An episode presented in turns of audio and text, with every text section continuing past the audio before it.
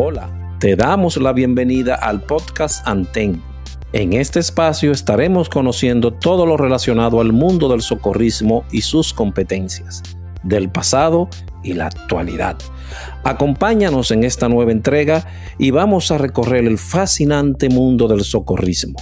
Pero antes recuerda calificarnos y activar la campanita para cuando lleguen los nuevos episodios. Bienvenidos socorristas del mundo. Bienvenidos. Bienvenidos radios escuchas a otro episodio más de nuestras entrevistas magistrales. En el día de hoy tenemos una persona muy conocida por todos que estaremos hablando con él. Pero antes de, quiero hacerle un resumen de cómo va las estadísticas dentro del de Anten Podcasts eh, se escucha un 52% en la República Dominicana y un 43% en los Estados Unidos. Se está abarcando la provincia de Santo Domingo, Santiago, Puerto Plata, La Romana, San Pedro Macorís, Barahona, el Distrito Nacional, Montecristi y la provincia de Espaillat. Dentro de la parte de Norteamérica, podemos decir que vaya, estamos en varios estados, Florida, Georgia, Ohio, New York, New Jersey, California, New Hampshire, Washington, Texas, Utah, diferentes lugares. Gracias por su atención y tenernos en cuenta siempre para recordar.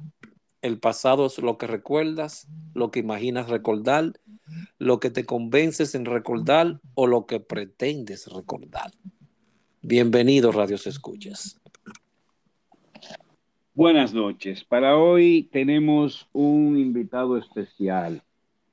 Como bien dijo nuestro anfitrión, muy conocido por muchos o por es voluntario de la vieja guardia, socorrista de la vieja guardia, nuestra vieja guardia, cabe destacar. Esta persona es para mí un ejemplo de tenacidad porque ha sido el único voluntario que yo personalmente, cuando era encargado de reclutamiento, rechacé en dos ocasiones eh, en distintos momentos, no el mismo, en la misma semana, por así decir. Vino la primera vez, le dije, no, no, no, todavía no estamos reclutando. Vino la segunda vez, todavía no estamos reclutando, caballero. A la tercera tuve que bajar el brazo, y dejarlo entrar. Para todos es Otto Carela, para mí siempre será Soto Manuel Carela Flores. Buenas noches, hermano, y bienvenido. Muy buenas noches, Hogando. Muy buenas noches, Aldrin Santiago.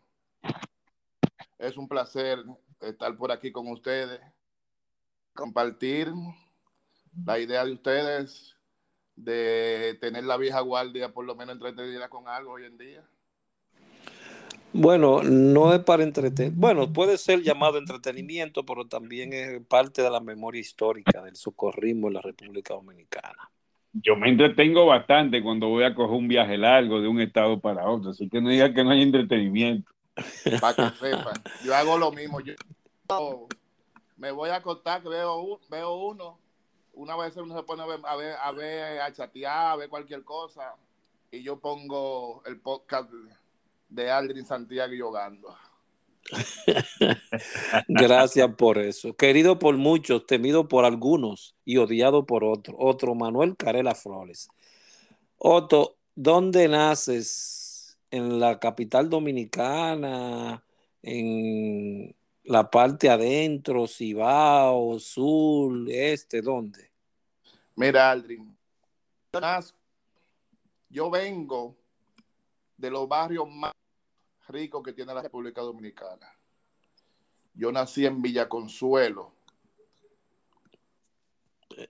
Acá, Rodríguez Santo, no, perdón, Rodríguez Santo no, en la que está en, la Bartolomé Colón jugando. Esa misma es Rodríguez Santo. Rodríguez Santo, sí, perdón, Rodríguez Santo. Y me crío en Villa Juana. Tú sabes que son los barrios de la capital que más dinero hacen en su día a día. Una por el oro, otro por los cambios de dólar. y así sucesivamente. La Madera, el, mercado de Villa Consuelo y todo, son los dos barrios, vengo de esos dos barrios. Ok, te quería... Si me preguntan de dónde soy, siempre diré de Villa Consuelo. Ahí vives todavía, ¿verdad, Otto? Vivo en Villa Juana. Ok, ok. Entonces, ahí haces tu, tu escuela secundaria, primaria, bachiller, todo. La primaria la hice humildemente en el Colegio Arroyo Hondo. Ahí hice parte de la primaria y después fue para aquí arriba, para la parte de Villa Juan y Villa Ok. Colegio Cristóbal Colón. ¿Dónde queda ese? Ese queda en Villa Consuelo. Esa era en la profesora Miama Gómez, casi esquina Manuel Eduardo Gómez. Ajá, ahí. Y doctor Tejada. Hoy en día lo que hay es un destacamento de la policía. Eh, ay, mi madre. Otto, ¿qué, ¿qué te viste envuelto en alguna organización o algo antes de que cruzara hacia Miraflores? No, no, no. Mira, fuiste directamente a Miraflores. ¿Qué te, qué, te, ¿qué te, llamó? ¿Qué, qué, te mm, yo tengo unos primos que nacieron en San Carlos, en la Montecristi 64. Ajá. Y Villaconsuelo y San Carlos, yo iba todos los días desde chiquito, donde son, son los primos, como uno lo dice, los primos hermanos que, con los que uno se cría, que son hermanos. Yo soy hijo único de padre y madre. Y esos son mis hermanos. Y ahí, un poquito con más edad que yo, con mucha edad que yo, conocí a Ricky Fría siendo muchacho. Él ya una persona más adulta que yo, nunca compartimos cuando muchacho, pero sí lo veía que era del barrio de San Carlos. Y un día en mi casa, yo estaba viendo la televisión y fueron al canal Teleantilla. Y iba a comenzar lo preparativos, haciendo los preparativos de Semana Santa. Y dijo yo, oh, pero mira, estaba Ricky Fría y no me acuerdo quién era la otra persona. ¿De qué edad estamos hablando ahí que tú tenías? Yo, yo tenía 14, 15 años. Ok. ¿Y viste que estaban preparando entonces? Estaban haciendo, estaban haciendo, estaban entre, dando una práctica de primeros de, de PAB para la persona los preparativos de Semana Santa y eso fue un viernes. El lunes próximo a ese día me aproximé a, la Cruz Roja. Yo estudiaba en el Colegio Panamericano y salimos temprano, dimos la vuelta, no teníamos que irme como muchacho al fin, no fui, me, fui con un grupo por atrás y cuando yo entré a la puerta, cuando llegué a la puerta de la Cruz Roja, digo yo, por mí, ¿dónde está la Cruz Roja? En verdad, ya yo tenía dos años estudiando en el, en, el, en, la, en el Panamericano y no sabía que la Cruz Roja quedaba atrás. Y entré ese día a la Cruz Roja y dije que yo quería hacer curso de primer auxilio. Y me acuerdo como hoy estaba vestido de militar, los chamacos que uno sabe que eran un tipo militar estaba el difunto Isidro, Isidro Sayas. Y él me dijo, no estamos reclutando ahora mismo porque ya comienza la Semana Santa, pero después que pase la Semana Santa, tú vienes y así podremos, tú podrás coger el curso. Me fui. Pasó la Semana Santa, me olvidé de eso y como al año siguiente, ya 15 y pico, 15 años y medio, para los 16, entonces fui a ver si había curso de primer auxilio y ahí con la persona que me vi fue con el señor Ogando. Y me dijo que... Óyeme, qué, qué frustrante. ¿eh? Que no había curso de primer auxilio. Me fui. Me Una persona difícil. como a los dos meses y me pregunté que si había curso de primer auxilio y ahí ese señor me preguntó que para qué de dónde yo soy. Y yo le dije, ah, yo vivo en Villa Juan. Y me dijo, ah, no, no hay curso de primer auxilio para usted. porque esos son de la gente que viene atrás de los carnés, para que la policía no lo pare. Oye, tú estabas denigrando gente, ¿eh? eso se llama discriminación, hogando. Pero este señor está loco, yo he caído preso alguna vez.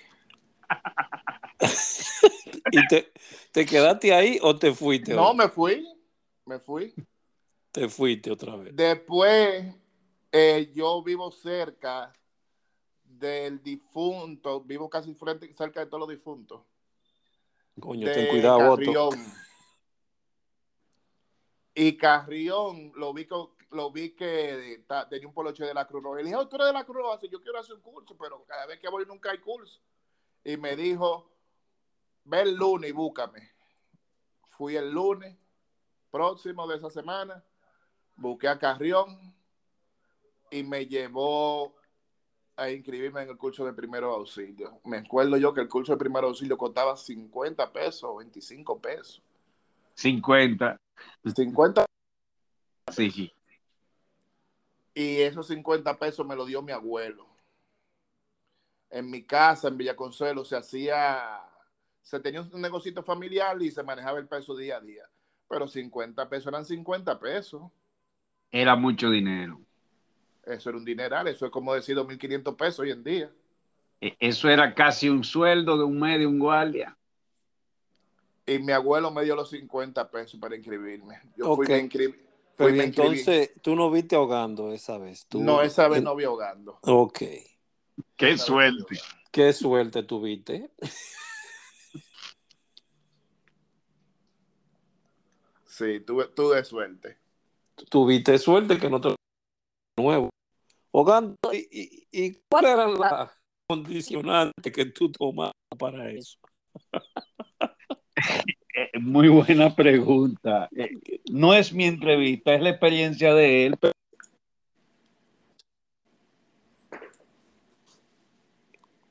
O, ahogando. o andaba detrás de un carnet, como yo le había dicho ahora. Ok. Otto, entonces, ¿con quién, si tú recuerdas, a ver si recuerdas, ¿con quién toma, quién fue el instructor de ese curso de primera Mi instructora fue Oh, una la mujer. Primera dama de, ¿cómo decirle? De capacitación. ¿Cuál era esa? María Virginia Rivas. O oh, de, de, de, monitor, si tú te recuerdas. No, ella no tuvo monitor, que yo me acuerde así, en verdad no tuvo monitor.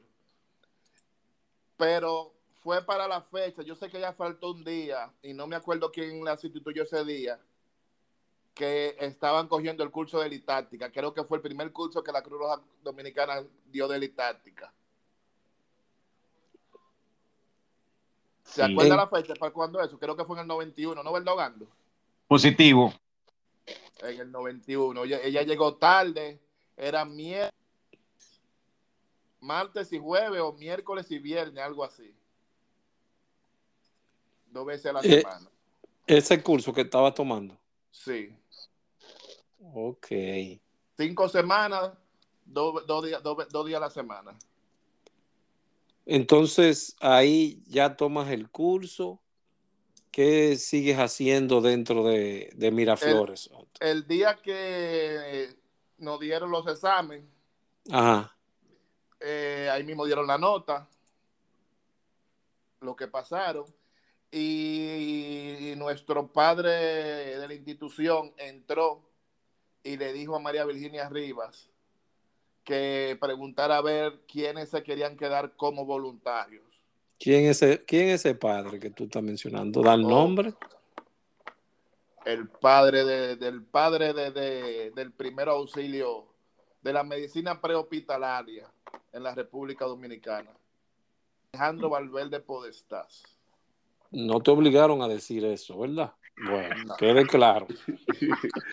Él entró y le preguntó a ella que quién es, levantamos la mano unos cuantos, y entonces él dijo, hay una oportunidad, parece como siempre ha pasado los servicios, muchos nunca iban o llegaban tarde, y había un servicio estacionario en, en la feria ganadera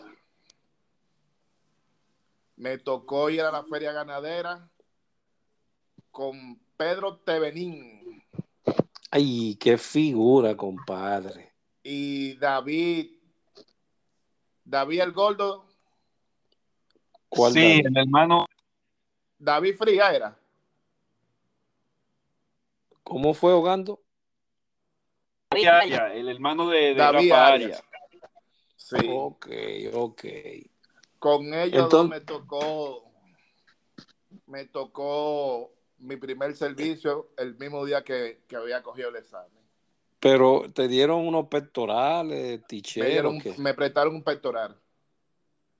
Me Pector... prestaron un pectoral. ¿De lo de la de Menta Hall? No, no, no. Lo, lo de Menta Hall ya yo era viejo cuando llegaron. Los pectorales normal que había infinitos. Ok. okay. Y, y, y, entonces, ¿qué, qué, ¿qué, experimentaste ahí en ese, en ese En servicio? ese servicio aprendí lo que era la dieta. Pero. Coño. De dieta para la cena. Ey, pero. Ey, era un dineral. Pero espérate. En el próximo servicio me di cuenta que ellos me mucharon. Y ahí aprendí lo que era eso. La dieta y cómo era, mochar. Era de 50. Sí. Era de 75. Eh, no, la dieta era de 75. Era de 70, fue de 75 porque ese a las 2 de la tarde nos dieron 75. Pero la primera vez fuimos ya a las 7 de la noche y era, no, había, no, había, no, no, sé si era 50 o 75, pero yo sé que yo aprendí ahí que, yo, que, que, que uno muchaba. Era en esa época, creo que el servicio de la feria ganadera era bateo y corrido, pero se podía hacer por secciones. Tú podías tomar la mañana, podías tomar la tarde, podías tomar la noche coger bateo y corrido desde la mañana hasta la noche. Si cogía los tres servicios, si cogía los tres servicios eran 75, si cogía dos eran 50, pero si cogía 5. Ok, ¿y qué hacían en ese servicio, si se puede saber? Es atender dolores de cabeza, eh, no, no, ¿de qué era el servicio? Era que un que, servicio estacionario, era, era, una pero, feria agro, era una feria agropecuaria, pero también estaban había feria de caballo, de montura de caballo, de paso de ecuestre y esa cosa. Ok. Sí, yo me recuerdo de eso, creo que fui varias veces. Ese fue mi primer servicio en la Cruz Roja. Ok. Entonces, ahí ya sigues yendo normalizas el hilo? ¿Cómo lo haces? Ahí iba, cuando salía del liceo, entraba, si había, ah, muchas veces como era, de, yo salía de tarde, muchas veces no había nadie, me iba, si encontraba a alguien de lo que yo había compartido, que ya eran como dos o tres, Tevenín, David, dos más, me quedaba charlando con ellos hasta que fui haciendo ambiente.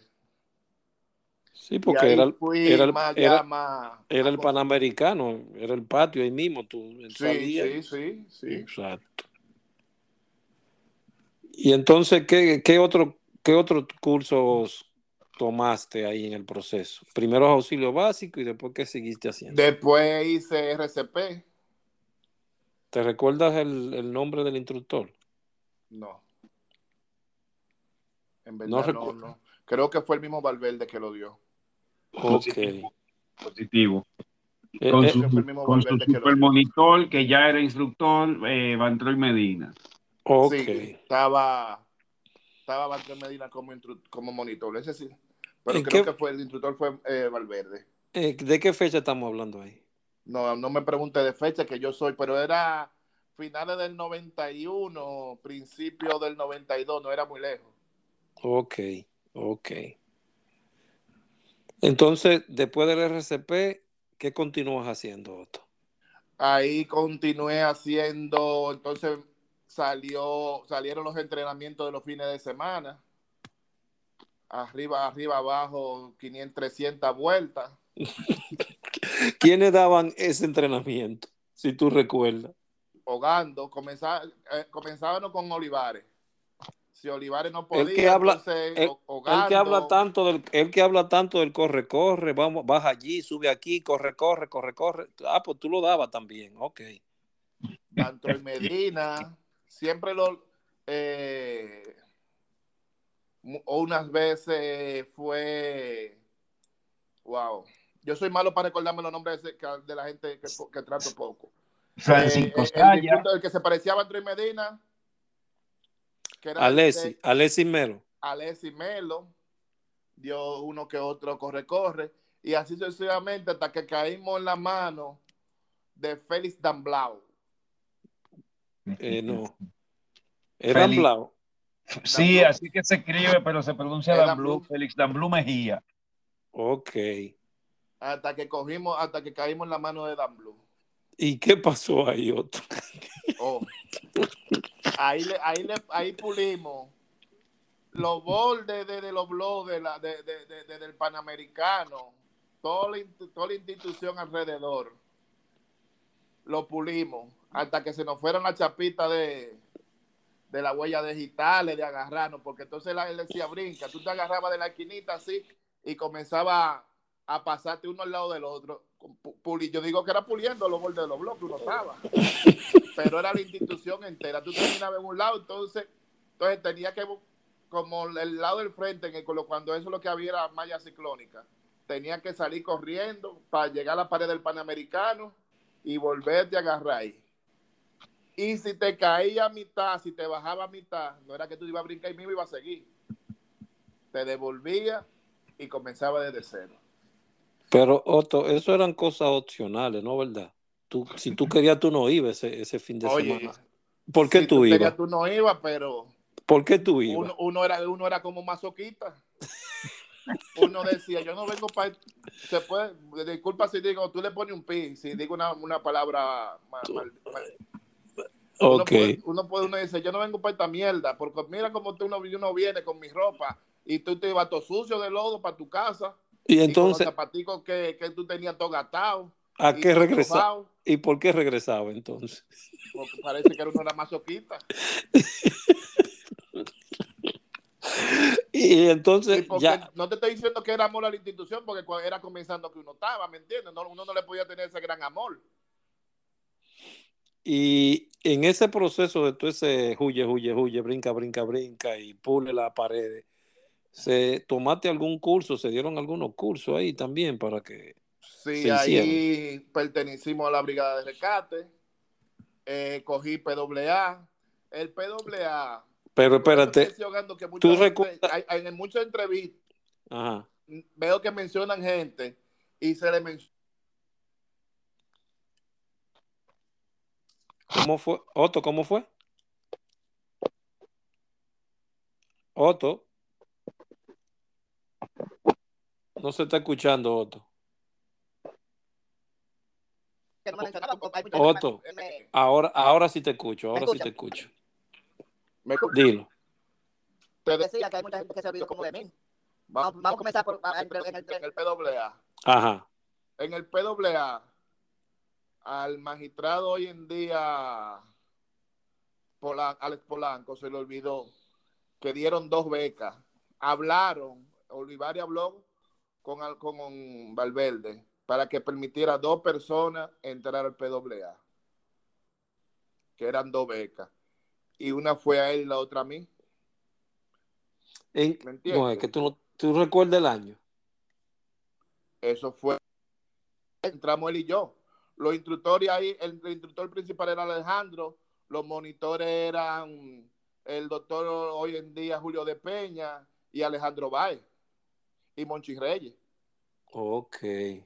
¿Me entiendes? Entonces, e, esa debe ser la versión o del 92 con el manual español o la del 93 con el TUM de nuevo. Con yo creo, fue con el TUM, fue con el TUM. Ah, pues fue la versión del 93, sí. En la primera y segunda versiones, Alejandro no le dio beca a nadie. Eso, ese curso salía muy caro, él decía, y nada más el manual costaba qué sé yo cuánto, y hay que hacer una fila y depositarlo. El curso costaba como 500 pesos, yo creo, en ese tiempo. costaba mucho dinero, pero ya para la tercera emisión, que Olivares era quien era el director de Socorro, él pidió becas para los voluntarios ya de la unidad de rescate o voluntarios de casos recursos, sí.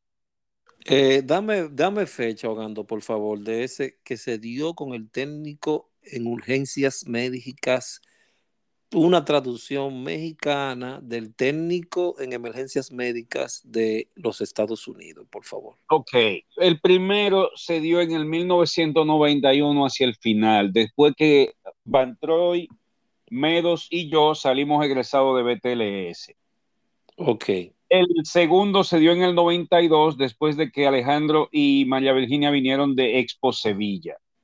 El tercero se dio también en el 92, pero a finales, eh, y volvió Alejandro a cambiar al TUM porque él decía que el TUM tenía temas que el manual español no tenía. Queda claro las fechas, quedan claro donde suena la primera vez técnicos en urgencias médicas. Positivo. No más, na- más nada que decir, su señoría. Otto, entonces, ¿cómo te fue en el curso? Eh, ¿Qué te sentiste? ¿Mucha presión? ¿Qué pasó? Eh, En el no, no, tú supieras que no mucha presión, porque cuando eso uno estaba estudiando, estaba, estaba en la escuela y le era fácil uno estudiar, no es como ahora uno viejo que ponerse a estudiar. ¿me Exacto, entiendes? sí, sí. Y uno tenía, eran temas más o menos que uno diario y, y me fue bien, a mí me evaluó Julio de Peña, hice un- uno que cuantos errores, pero me pasó. ¿Entiendes? Ok, entonces después de ese PWA, tomas... Tuve la oportunidad, Ajá. también se le pasó a algunos, de participar en el curso que dieron en el Daría Contreras. ¿Tú estuviste ahí? ¿En qué año fue ese? Si, si quieren, yo le acuerdo algo. Recuérdase lo que casi todos. Hogando estaba ahí, Hogando Sí, estaba ahí. se quemó también. También. nos quemaron. El, el, el, el, examen, el primer examen, como la, la Zaida venía de Puerto Rico, lo dio entre inglés y español.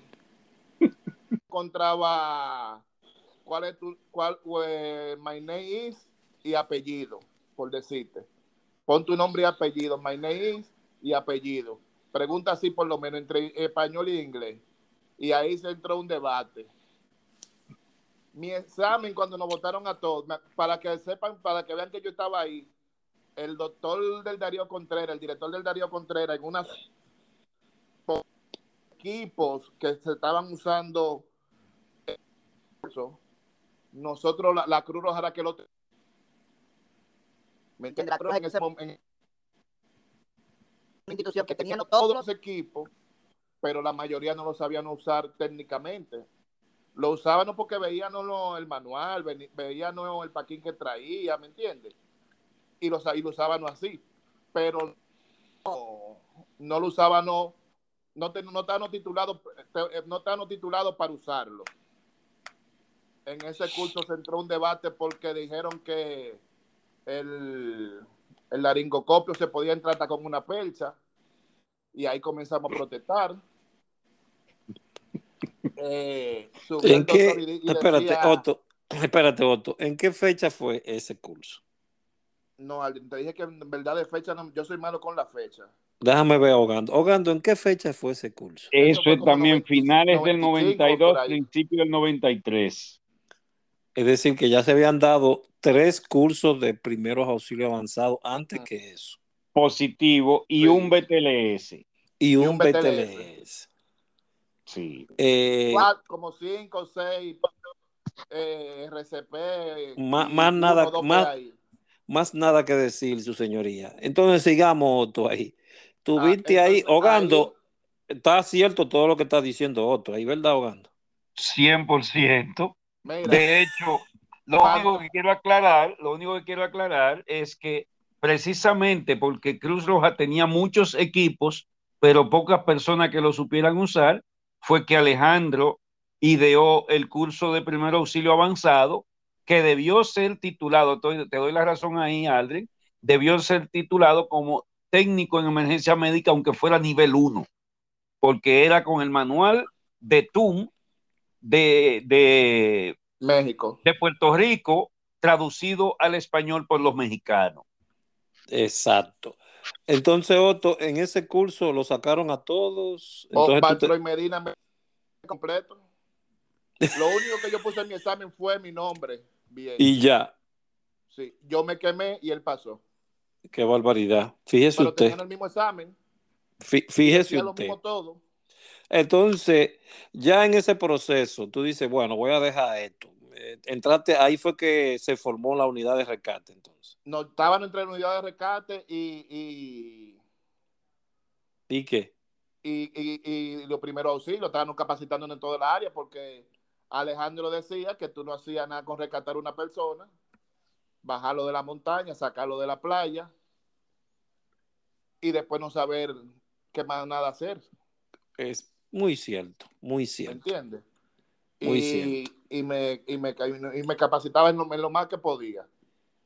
En esos días estaba muy de boga eh, las capacitaciones, sí, porque era el proceso donde tú adquirías los, los rangos o el escalafón. O, o no era esa época. No, todavía no se había llegado ahí. Todavía, ok, no se había llegado ahí. Por ahí, ahí cuando eso nada más, los rangos los tenía, era, era por, por antigüedad. Ok, Por capacitación. Ok, entonces ya ahí llegas a, a primeros auxilios avanzados, que es el tope dentro de emergencia médica en esa época. Después hicimos ¿Qué continúas haciendo? rescate en estructura colapsada y sin estrada, que la dio el venezolano. Eh, Valver- eh, Polanco, Alex Polanco estuvo ahí. Sí, ahí tuvimos mucho. ¿Dónde se dio el Eh, curso? El curso se dio entre la explanada de la institución y la práctica se dio aquí lo que hoy en día es el, el- el hospital de los billeteros en Villa Consuelo. Ok, También en el puente de los próceres, Otto. Sí, se, dio, se dieron prácticas en el puente de los próceres también. bueno. La última práctica para finalizar el curso se dio en el, en el hospital de los billeteros. Ah, Positivo. pues, ah, pues entonces la costumbre es un poquito bien antigua, la costumbre de ir a saltar al puente de los próceres, Sí, Positivo. porque se hacía eso también en, en el curso de FOBAPES también. cuando eso no existía el FOAPE. Sí, pero se hacían unas prácticas. El FOAPE de allá era corre, corre, arriba, abajo, y todos los fines de semana. Fui- no, a nosotros, no- nosotros hacíamos un FOAPE todos los fines de semana. El FOAPE de los viejos era todo, de lo que entramos en el 90 era todos los fines de semana. Entonces, eh, eh, en el caso de las emergencias, ¿quiénes la atendían? ¿Sudado así? En el caso de las emergencias, cuando eso lo atendían los voluntarios que tuvieran de servicio y que Eso- estuvieran capacitados. ¿me Eso no, no, no, pero estamos hablando de que ustedes están en la física. En caso de que se existiera una emergencia en ese momento, Quitarte la, quitarte, quitarte la ropa sucia y ponerte la limpia y irte la para emergencia. ay, mi madre, qué barbaridad. Pero él te, él te acaba de decir, él te acaba de decir, siempre había un personal de planta aunque estuviéramos cogiendo piña.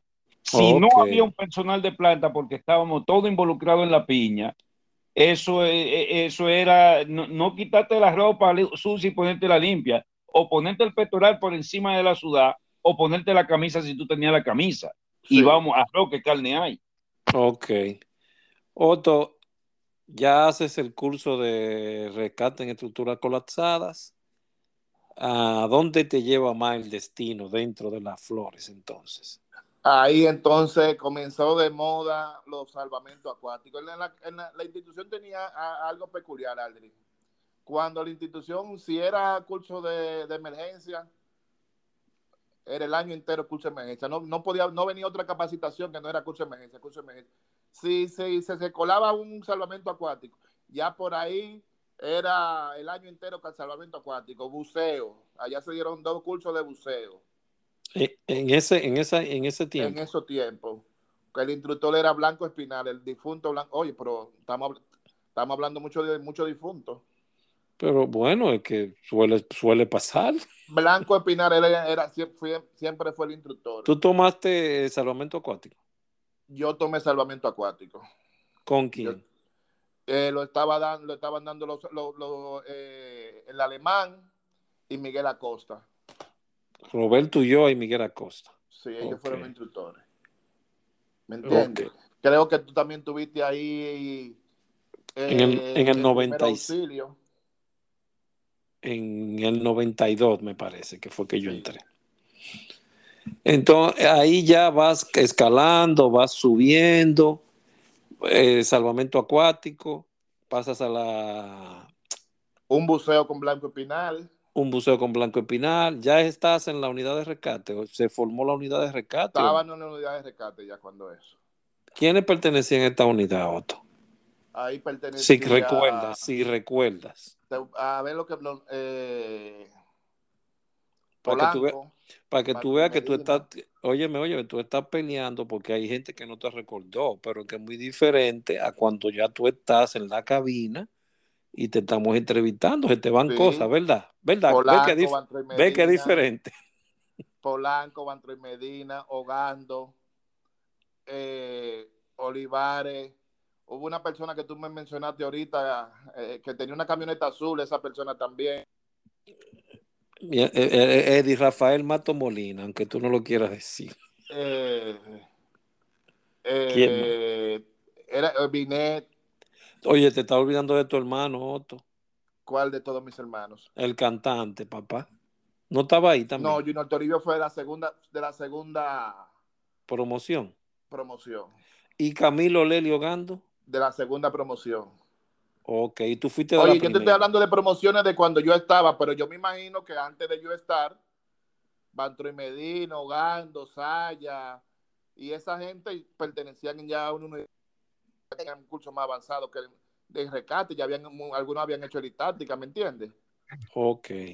Pero para aclarar algo ahí, Otto, si me permites, en esa época nada más existían dos grupos, salvamento acuático y socorrita. Oh, oh, pues entonces Otto es de la primera, de la primera camada, entonces. Oye, estaba, también habían dos o tres gente que eran de San Cristóbal. Tú sabes que eh, eh, que dijo Mere, le tengo que reconocer que es verdad.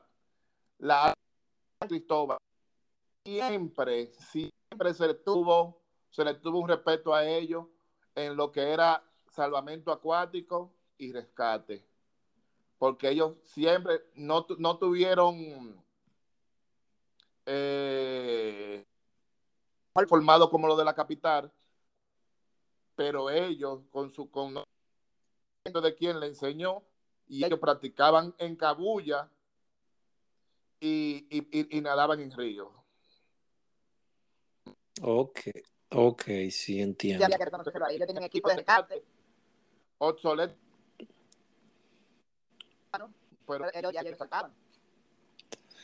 Otto, en esa época tú pudiste asistir a algún desastre, alguna de esas condiciones que se daban en nuestra isla. Recurrente, claro está. ¿No? Por decirlo así, mal, que uno se entrena para situaciones catastróficas grandes y lamentablemente para la que pasaron en, y en el vecino país, yo no pude asistir. Una, fuiste no... una fue la del 97, el huracán York, yo no pude asistir a nada de que fue el huracán York, por razones que ustedes conocen. Ok. Y la otra fue lo de eh, cuando el río Masacre, creo que fue que vino desde Haití y se llevó Jimaní y completo. Tampoco mm. pudo asistir porque no estaba en la institución activamente cuando eso. Y ya la última, el terremoto de Haití, no pude asistir porque yo había renunciado a la institución en noviembre antes que eso y, la, y el desastre en diciembre. Sí, algo así. diciembre, enero, diciembre, enero. En enero. diciembre, enero, algo así. Diciembre, enero. Yo, había renunciado en yo acabo de llegar a la ciudad de Nueva York cuando sucedió. Sí, yo había renunciado en noviembre y eso fue. Y entonces no quería, yo quería ir. Mi mamá me decía, ve, ve, ve, créeme que sufrí mucho. Sufrí mucho, mucho, mucho. El ver que todos ustedes iban y yo no pude ir, pero yo tenía miedo de, de ir y que me no pertenece a la Cruz Roja, usted no puede asistir.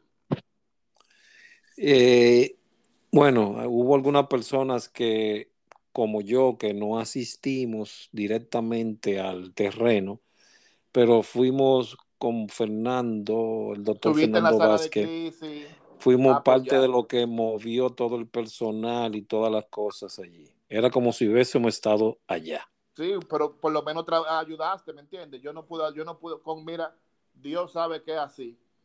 Que eso fue un dolor, esos fueron dolores, como si se me hubiese muerto un familiar y yo no lo pude ver. Porque uno pasa años entrenando y capacitándose para que cuando lleguen situaciones así, demostrar lo que uno aprendió. Y eh. demostrar. Exactamente. Sí, fui a emergencias menores, ¿me entiendes? Fui a, fui a muchas inundaciones, evalué mucho, pero no, no, no a nada grande así. Ok, bueno, eran también eh, situaciones de emergencia más o menos grandes. Sí, porque estuvimos trabajando. Todavía hoy sí, pero se sufren acuérdate que estábamos trabajando con algo que pasó en la caleta, ¿no te recuerdas de eso? Que trabajamos ahí con Olivares. Sí, también. Eso fue un tornado, ¿no fue? El un tornado. El tornado, sí. Positivo. Tu trabajo. Positivo. Eh, Una tromba marina que se metía a la tierra, sí, el tornado de la caleta. Sí, sí, ese que, tornado. Que antes lo hacía por lo menos cada 10 años y gracias a Dios hoy en día ya no, ya no pasa. Bueno, no, no se sabe todavía, no se eh, sabe. en ese periodo empezó, no sé por qué, efecto del niño, la niña, eh, cada año pasaba con efectos menos devastadores hasta que volvió, como dice Otto, y, y desapareció. Pero sí era recurrente, el fenómeno era recurrente, tenía una estadística de 5, 10 años más o menos, pero hubo tres años que se metió consecutivamente. Consecutivamente. El primero de los cuales fue el más fuerte. Sí. Ok. Eh, ahí, bueno, eso brincaste un pedazo. No, brincamos mucho. brincaste mucho, dale más para atrás. Vete un poquito más detrás. En la unidad de rescate, ¿cómo te fue allí? ¿Qué, qué aprendiste? ¿Qué desarrollaste? yo le doy gracias muchos le dan gracias a Valverde, otros deberían darle gracias a, Olivares, porque Olivares había unos grupos, siempre tuvimos a Valverde como clasista, vamos a decir la verdad, porque decían que Valverde mayormente le daba oportunidad de... Bueno, eh, existían las dos clases, Bonitillo y ¿cuál era la otra? Eh, lo, lo, hizo Machepa. Bueno, y ahora existen, eh, ¿cómo es ahora Otto? lo, lo, los lo, lo, guaguaguá y los. Exacto. Y, y, los popis. Y los popis. Era, es lo mismo. Sí. Entonces sígueme diciendo. Le te digo que le doy gracias a Olivares. Yo nunca fui eh, titulado como instructor, pero sí no me puedo quejar de que Olivares me mandó a muchos sitios a dar instrucciones. Comenzando primero con que los que estaban a cargo de darle instrucciones eh, a la Sursa, que nos chupamos la Sursa desde el principio, desde el primer día hasta el último día, fuimos Alexis Domínguez y Otto Carela. Desde que nos metían en la 42 allá atrás metido, que era que le daban en un saloncito de clase de una escuelita y nos sacaban de ahí escoltados como, como si fueran en caso Melusa nosotros en el medio y todos los muchachos alrededor de nosotros para sacarnos hasta la Duarte. Eh, pero nosotros fuimos los que le dimos clase a la, a la, a la Sursa. Y después de ahí fuimos allá, ellos habían conseguido el patio, que era caliche, un solarcito de caliche, y ahí le comenzamos, seguimos dándole la clase ya del lado de la Sursa a la gente de la Sursa. Di instrucciones en varias etapas en el ejército ahí me asistí de nuestro hermano Rubén Díaz y de Víctor Molún. hay una entrevista que viene de él por ahí. ¿eh? Y instrucciones en la Marina, a los cadetes de primer auxilio. Y fui a ciertos hoteles, no ya para los lados de Samaná, fui como dos veces con Kennedy Reynoso, da instrucciones de primer auxilio que nos mandó Olivares. Fueron las pocas veces. Continúe, Otto, continúa. Fueron las pocas, las pocas veces que fui como instructor no certificado. Nunca me certificaron, en verdad, no que me lo merecía, porque yo sé que hay muchos instructores que se fajaron para ser instructores. Yo nunca me fajé para ser instructor. Yo mayormente me quería dedicar a lo que era el rescate. Sí, recuerdo que eh, Otto Manuel, Stalin Alexander, que le decíamos Alex Polanco, y Alexi Domingo Domínguez Moreno, fueron las personas que usamos para instruir las unidades satélites. La, la, prueba de fuego vino con la SURSA, que fue la primera, y luego ese mismo programa se fue extendiendo a las demás y estos tres jóvenes, más Alexis Domínguez y Otto Carela, eran enviados a esas unidades satélites para instruir. Dicho sea de paso, esto también le sirvió a Otto para ser eh, posteriormente uno de los primeros monitores de FOBAPE. Otto tal vez no fue instructor de primeros auxilios per se, pero sí fue instructor de socorrista, o sea, de socorrismo. Eh, hay que hacerle su reconocimiento a, Soto Manuel por eso. ¿Me entiendes? Después de la Sursa fuimos a la Caleta, instruimos también. Después creo que fue a los Tres Ojos, instruimos también. Entonces no fui certificado, no fui instructor certificado, pero como dice Ogando, no fui instructor, pero sí fui instructor para socorristas. Ok, Otto, se me olvidó al comienzo decirte que este podcast es para recordar, para, como decías ahorita, entretenerte, pero también para decirte y darte las gracias por todo lo que hiciste y sigue tal vez haciendo en esa institución, porque somos nosotros que debemos de hacerlo. Si tú supieras, Aldrin, tal vez nadie, mira, tal vez nadie te lo había dicho anteriormente, pues aquí hay, tenemos esa parte de darnos las gracias. Gracias por todo lo que hiciste ahí por muchas cosas que hicimos que hoy no podemos decirla porque quedan en el olvido. Mira, yo hace, como, como un freezer que vaciamos una vez, pero esas son cosas que quedan en el olvido, ¿verdad? como, el Nadie como, el, famoso refresco Fanta. Eh, no, esas son cosas que quedan en el olvido, vuelvo y te repito, ¿eh? Porque personalmente, personalmente, Aldrin y Otto, yo tengo algo que agradecer a Otto de manera personal. Otto Soto Manuel dijo una vez, tú ves el comandante Ogando, aunque caiga en desgracia, si él entra por esa puerta, yo me le paro en atención. Porque él estará en desgracia, pero de repente viene con más poderes que con lo que se fue. si yo soy, si yo hay algo que siempre voy a tener en claro. Siempre, siempre Mira, aparte de que yo no quiera mencionar nombre y, algo, siempre, siempre, siempre, siempre. El que comió conmigo manzana de oro en la Cruz Roja es parte de mi familia. Positivo, positivo. Eso. ¿Me entiendes?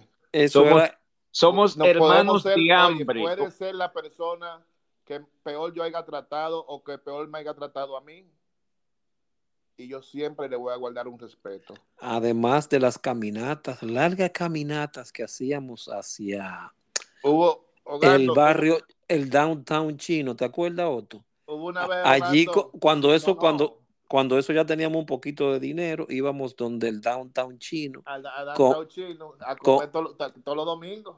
Comíamos y a pie otra vez para las flores. Hogando, una vez un corre-corre de eso de los fines de semana parece que para nada más para que, voy, a mencionar clave para que solamente los, socorristas viejos sepan de qué yo estoy hablando. El 4 estaba como lo, habían como expulsado de la Cotubanamá. Cotubanamá en la calle, ¿no verdad? Sí, sí. Lo habían expulsado de la Cotubanamá. Ay, qué frecura. Estábamos corriendo adentro y él salió corriendo para afuera. Fui, salimos atrás de él.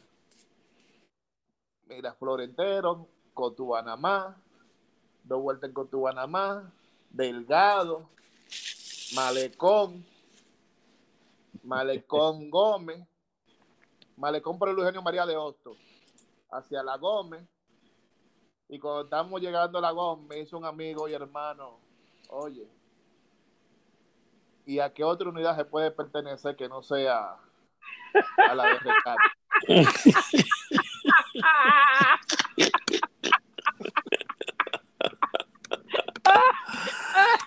No, no hay otro yo, unidad donde oh. te cobra menos. Sí, digo yo, oh, a la de emergencia médica. ¿Y qué hay que hacer ahí? Leemos Leer- y estudiar. Y Leerse unos libros groseros. Leerse Ah, pues. unos libros groseros. Sí. Y sentarse a esperar que pase una emergencia. Sí, es que me paré aquí y a partir de mañana voy a pertenecer a, a esa unidad. Yo no doy para esto. No, que va. Yo estaba. eh, eh, Eso es de mí que están hablando, señores. Yo No estaba he en la dicho nombre, época. no he dicho nombre para que no se sientan adulidos. Sí, pero que eso era en la época. Esa era mi época roja, totalmente comunista. Y ni pertenecía a la brigada de emergencia médica, ni pertenecía a la brigada de rescate. En una porque corrían mucho y en la otra porque entonces yo también lo acusé de elitista. Nada más no era tú que decía eso, tú era yo también. Ay, No, pero de veras, de veras, eh, gracias, Otto Manuel, no solo por tu servicio, por tu tiempo, tu dedicación, sino también por todas tus contribuciones. Otto Manu- Soto Manuel era uno de esos voluntarios de los barrios que nunca decía que no, desde que se le llamaba, se apersonaba a la base de inmediato y ahí estaba disponible para lo que fuera. De verdad que gracias, hermano. Siempre las órdenes, siempre estaría hacia las órdenes. Eh, eh, Otto, yo, la Cruz me enseñó algo, a que yo, desde que comenzaron, salieron los celulares, yo tuve mi celular, en la Cruz aprendí de que yo no, yo duermo con el celular en la cabeza, por si alguien me necesita. Yo Entonces- nací para servir. Ok, Otto, ya ahí pasamos, eh, seguimos adelante. Eh, ¿hasta dónde llega Otto como voluntario socorrista después Bueno, de la, de unidad de rescate? Después de la unidad de rescate, ¿qué otra, qué otras etapas vas a escalar? Ah, ¿A dónde más vas escalando? ahí se dividió lo que era el distrito. Entonces, pertenecía al distrito como asistente uno de Luis Binet. Y Asistente del encargado de operaciones. asistente de operaciones Luis Binet. Y después me hicieron su jefe de operaciones del distrito. Ok, ahí estaba Raúl como director de socorros. Raúl como director de socorro. ¿Qué Que le tiempo? quiero decir a Raúl algo, ahora que tú lo mencionas, Aldrin. Ajá. que el día que él dijo de que se mencionó, que él habló y dijo de la vela, él mencionó nombre, él se olvidó de mí. Que se acuerde que cuando nos montamos en el carro, el coronel, apáguela usted, fui yo y vámonos. Y cuando nos montamos en el carro, que íbamos, la, que do- salimos, salimos de la Cruz Roja y doblamos en la, en la, perio- en la paseo de los periodistas, cuando íbamos por, por el listín diario, no sé, eh, me imagino que era un que él tenía color, color amarillo. El satánico. Él me Eh. dijo, ay, coño, se me fueron los frenos. Por el carro El satánico 300, sufría de esa vaina. El satánico. 300, y a mí así mismo lo que me dio fue un ataque de risa. y chocamos con una matica que estaba, que estaba donde está el Adobón, en el parquecito del Adobón, ahí de la 27. Y chocamos ahí con, en esa matica. Que se acuerda que el que iba al lado de él era yo, que me iba a matar junto con él. Ah. Había un carro parado al lado. Y dice el tipo, ay Dios, a mí que me acaban de entregar este carro ajeno hoy, que lo acaban de pintar, y yo estoy esperando para entregarlo. Y, y no le dimos de casualidad. Eso lo dije al principio de alguna de las entrevistas. Esto es un rompecabezas de memorias. Sí, de memorias. Ya Pero yo sé que él te va a reír con eso. Sí, ya tú estás viendo, ya, tú, ya, ya estamos viendo desde tu perspectiva una memoria que va a encajar en esa parte que faltaba en la memoria macro, que es la que estamos viendo. No se te mencionó, gran parte de lo que entrevistamos aquí no se te mencionó, pero has dado datos que te sustentan, que estuviste ahí y ya entonces seguimos poniendo más fichas dentro de, de, este rompecabezas de, la memoria. Ahí llegas a, porque ahí le diste para atrás. Entonces, en el distrito, ¿qué realizabas ahí? ¿Con quiénes estabas? ¿Con quién estabas ahí? Todo, dime. no, no, dime primero qué hacías ahí. Ahí era, era un voluntario más hasta que Vine me hizo su asistente número pasé a ser asistente número uno y después me hicieron como vieron mi mi disponibilidad mi mi mi, mi fogueo de todos los días. Tu desenvolvimiento, desenvolvimiento. entonces me hicieron su jefe de operaciones. Ok. Ahí y, ahí estaba el grupo aquel, Raúl. Eh, eh, eh, ahí estaban los, talibanes. sí.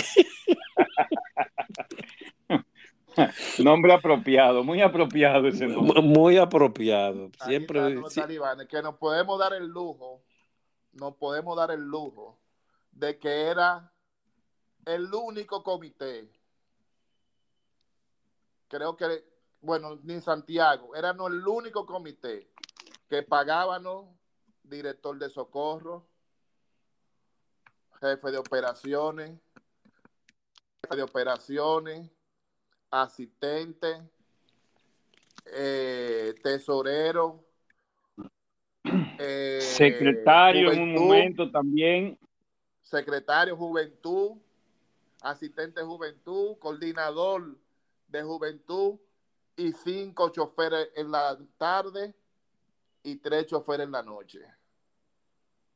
¿Me entiendes? Eran, eh, fuimos el único comité. Que, que tenía una nómina que la sostenía él mismo. Que tenían una nómina que... Sí, muy cierto eso. Increíble. El encargado de capacitación y yo del distrito echábamos competencia de quien recaudara más en el mes. ¿Quién era ese encargado de, capacitación? No de nombre. No, mira, no de nombre, no estamos dando nombre, por el amor de Dios. Oh, pero tú quieres que mencionen todos los nombres menos el tuyo. ¿Qué es lo que te pasa a ti? Ah, para quedar en el, para, para quedar en el anonimato. Así se así, así se así. Ya en la, ahí en el distrito, ¿sigues escalando? Sí, después de ahí, el distrito lo separaron lo mandaron para el 7, ya no era lo mismo. Y en una coyuntura le ofrecieron a Luis Binet la jefatura de la, jefatura de operaciones nacional y él no la aceptó. Hubo un problema, hubieron unos voluntarios, un, hubo un problema entre la institución con voluntarios. Yo intercedí era entre la seguridad y los voluntarios no pase a mayores y ahí vieron mi control de el control que yo tenía sobre muchos voluntarios y el respeto que muchos voluntarios me tenían. Y entonces ahí me hicieron jefe de operaciones. ¿Con qué director? Con Sergio Rafael Vargas Fuentes. Dios lo, también. Dios lo tenga en gloria. A todos Dios lo tenga en gloria. Exactamente. ¿Qué tiempo duras como, como jefe de operaciones nacional? ¿Qué tiempo duras? Ahí duré aproximadamente dos años, dos años y medio, casi tres. Enterado. Y sales después y ahora... Vamos a destacar, vamos a destacar que dentro de todos los veteranos y los y los instructores y demás personalidades que precedieron a Soto Manuel, Soto Manuel fue el jefe de operaciones que más tiempo duró, ya por coyuntura, ya por situación, pero fue el jefe de operaciones que más duró. Sí, yo decía, y, y me lo decía mucho, me decía Otto, eh, la jefatura de operaciones eso es un año, año y medio, no más de ahí, de ahí lo quitan. Y yo creo que fui uno de los que más duré. Sí. Bueno, de ser rechazado por un amigo de nosotros a la entrada. Oye bien, de ser rechazado por un amigo de nosotros a su entrada. Y déjame decirte algo. Mira, mira, eso, mira hasta dónde llega un rechazado dentro de las flores y déjame decirte algo. A esa persona que me, rechazó, tengo para decirle que a los cinco o seis días de yo haber sido jefe de operaciones, de haber renunciado, mi mamá, mi mamá me dice que me cancelaron y yo echándome la de vaina digo, que me que renuncié. A los cinco o seis días fue la única vez que saqué el carnet a la policía para que para no caer preso. No fue que lo y no fue que estaba haciendo nada malo, sino le había llevado algo a un voluntario. Yo no estaba en la Cruz Roja, pero ese voluntario era de esa persona que uno le coge mucho aprecio y que uno sabía que eran fieles. Y estaba enfermo y yo le fui a llevar un medicamento que era a, a Julito. Sí y le fui a llevar un medicamento y me quedé en su casa sentado y llovió y me dieron las 10 de la noche. Y ustedes saben que eso de Radio Televisión Dominicana, allá a esa hora en la es, tenebroso. Y salí nublado, así jarineando a las 10 y media de la noche para mi casa y desde que llegué a San Martín, ahí se paró una patrulla y me dijeron, ¿y usted? Y yo le dije, bueno, jefe, mire, vengo de ver un compañero que ya había pasado lo de Haití. De Haití, allá le cayó, en el terremoto le cayó una piedra, una cosa rescatando, le vine a dar un calor, un poco de apoyo moral. Y lo estaba visitando y llovió y se me hizo tarde y voy para mi casa. ¿De dónde usted? De la Cruz Roja y en Villajuana. ¿Y cómo yo sé que usted es de la Cruz Roja? Y le saqué el carnet, mira el carnet ahí. Suba hacia ahí. Digo yo, bueno, caí preso. Fu. ¿Dónde usted vive? Digo yo, ahí, aquí en Villajuana. Y cuando llegamos a la María Monté, me dijeron, aquí está bien, sí, pues muchas gracias. Me bajaron ahí y caminé para mi casa. La única vez que me tuve que identificar a la Policía Nacional. Míralo ahí, para algo sirvió entonces. Tremendo ejemplo. Sí, señor. Es Otto, ¿se siente satisfecho por todo lo que viviste y pasaste dentro de las flores? Creo que pude haber dado más pero como sabemos, siempre somos sustituidos por alguien que quiere también hacer más. Pero sí, yo me siento satisfecho. Me gustaría aportar más. Me gusta la institución. Comparto algunas que están, no comparto otra cosa con lo que no están. Comparto con, con lo que están afuera, no comparto muchas cosas con lo que están afuera pero creo que todos queremos lo que queremos es una institución para nosotros irnos a recrear, a, aportar lo que sabemos hoy en día. Sí, creo que yo me siento satisfecho con lo que lo bueno y lo malo que la institución me dio. Ok. Más bueno que malo.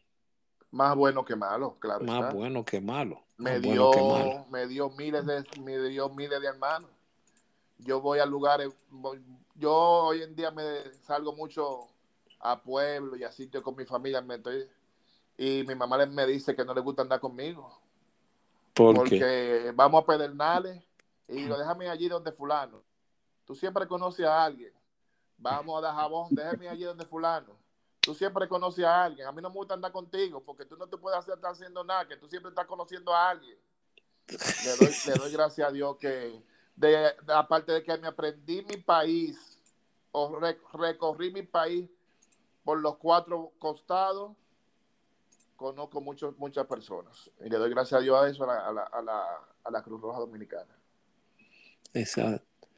Eh, te, te, atreverías otra vez a volver y, y, entregar más todavía?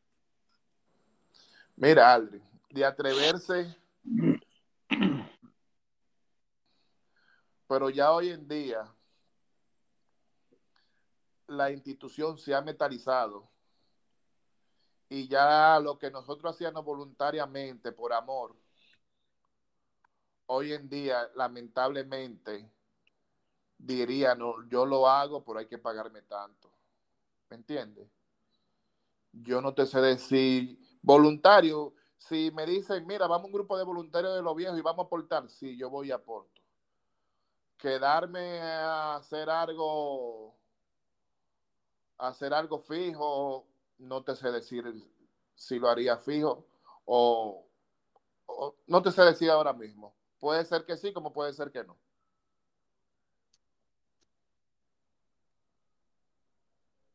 Aló. Yo te escucho. Aldrin, ¿escuchas? Ok, no metalizado, sino que se ha se ha transformado a otros tiempos. A otros tiempos, otras cosas, ¿me entiendes? No, fue, ah. no, no, no es la institución por la que nosotros íbamos, amor que nosotros íbamos, ¿me entiendes? Eh, no nosotros eh, íbamos atrás de nada. Es que sí, pero para mí como que lo que pasó es el tiempo. Y bueno, cosas así, tú sabes. Bueno, pero aparte de eso, Aldrin, una cosa es cuando uno es muchacho, que el único muchacho que uno tiene es a uno mismo. Otra cosa es después que ya otros dependen de ti. Cuando otros dependen de ti, tu tiempo ya no es tu tiempo, sino de tus seres queridos, de esas personas que dependen de ti. Entonces, a esas personas que dependen de ti, tú no le puedes decir, no, papi, mami, mira, eh, no te traje la leche hoy porque estaba de voluntario en un sitio. Eh, hay otras cosas ya que hay que tener en cuenta y, y solventar yo entiendo bien lo que dice Otto y yo prácticamente, si tú me haces la misma la pregunta a mí, te diría exactamente lo mismo que te dijo Otto. Exacto. Bueno, ¿tienes alguna palabra finales, Otto, para cerrar? Y vuelvo y te repito, muchísimas gracias por tu tiempo.